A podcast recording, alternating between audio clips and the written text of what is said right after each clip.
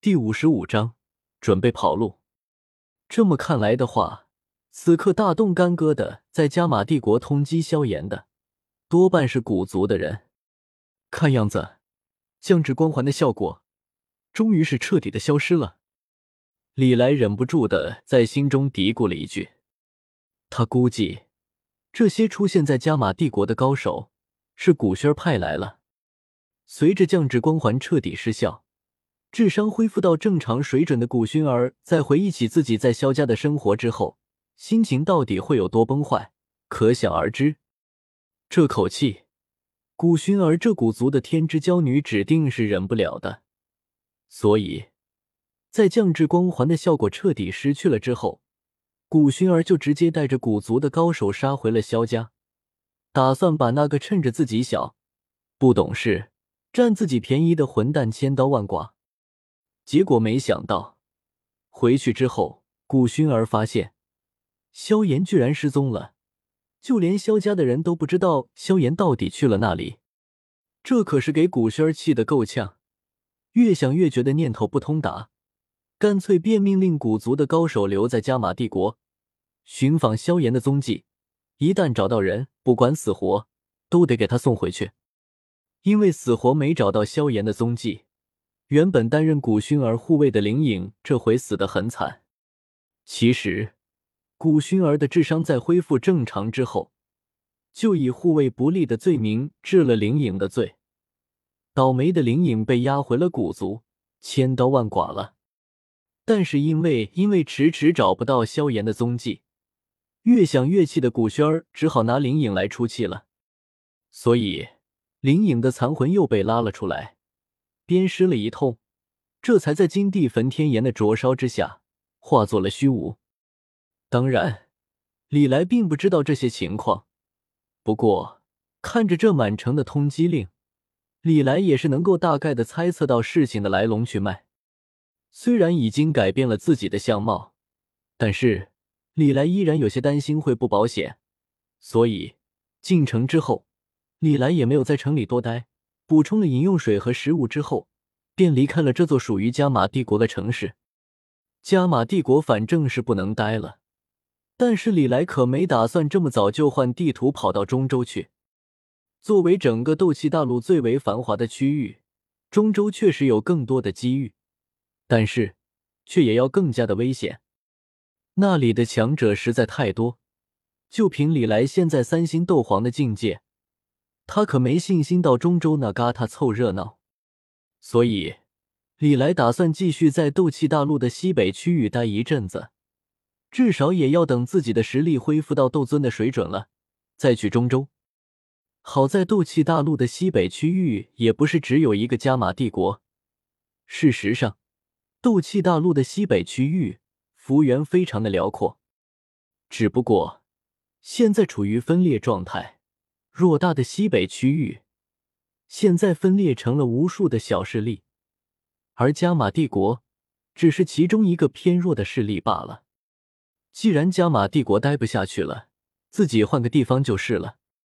一天之后，塔戈尔大沙漠边缘，墨城，看着面前写着“古图”两个大字的牌匾，李来自言自语道：“应该就是这里了吧。”虽然说李来已经决定要离开加玛帝国这块是非之地了，但是在离开之前，李来却还有一件事情要做。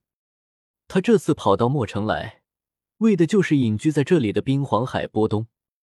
一个实力被封印了的斗皇，倒是无法引起李来的兴趣。真正让李来感兴趣的，其实是海波东手中的那张地图残片。虽然有不少的剧情，李来都有些记不清楚了，但是他可是还记得海波东手中的这块地图残片关系着一火榜上排名第三的一火净莲妖火。在修炼了焚诀之后，李来现在最感兴趣的就是异火了。对于这一火榜排名第三的一火，李来自然是势在必得。所以，虽然知道古族还有魂殿的人都在找他。但是，李来却没有在第一时间离开加玛帝国，反而是跑到了墨城，来找隐居在这里的冰皇海波东。走进这家名为“古图”的地图店，李来首先看到的就是柜台上的那个身材高大的老人。从外表上来看，这位的年纪并不算小，一头的银发，脸上布满了皱纹。但是如果仔细观察的话，就会发现，这老人并没有看起来的那么简单。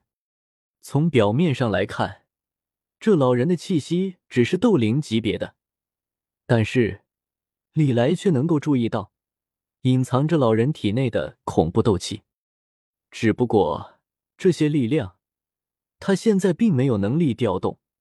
一个奇特的封印存在于老人的体内，使得他根本无法发挥出自己真正的实力。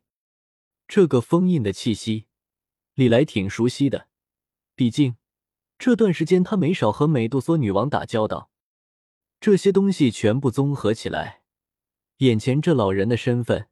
也就不言而喻了，正是加玛帝国曾经的十大强者之一——冰皇海波东。所以说，李来没有找错地方。虽然确定了对方的身份，但是李来在走进地图店之后，并没有一上来就道破对方的身份，反而是饶有兴趣的在地图店里面转了一圈。李来要是没记错的话，原时空。萧炎似乎就是在一堆废弃地图之中找到了净莲妖火地图残片的存在。不过可惜的是，李来并没有萧炎的那份猪脚气运。他在海波东的地图店里找了半天，甚至用灵魂力量将整个地图店里里外外查探了一遍，都没有找到残图在那里。折腾了半天却一无所获，李来终于是放弃了。没有继续白费力气，直接朝着柜台走了过去。感觉到有人过来，柜台上的海波东却是连头都没抬，直接说道：“想要什么东西自己去选，选完之后来我这付钱。”服务态度可以说是恶劣到了极点，难怪这里几乎看不到什么客人呢。我对这些可不感兴趣，冰皇先生，我大老远的跑到这里来找你，想要的是一幅很特殊的地图。就是不知道，你这里有没有？李来倒是没有和海波东绕圈子，直接点出了对方的身份。听到这话，原本被海波东握在手中的墨笔顿时折断了，原本那幅半成品的地图，也在顷刻之间染上了一大片黑色的墨迹。片刻之后，海波东抬起头，冷冷的看着对面面带微笑的李来，问道。你到底是什么人？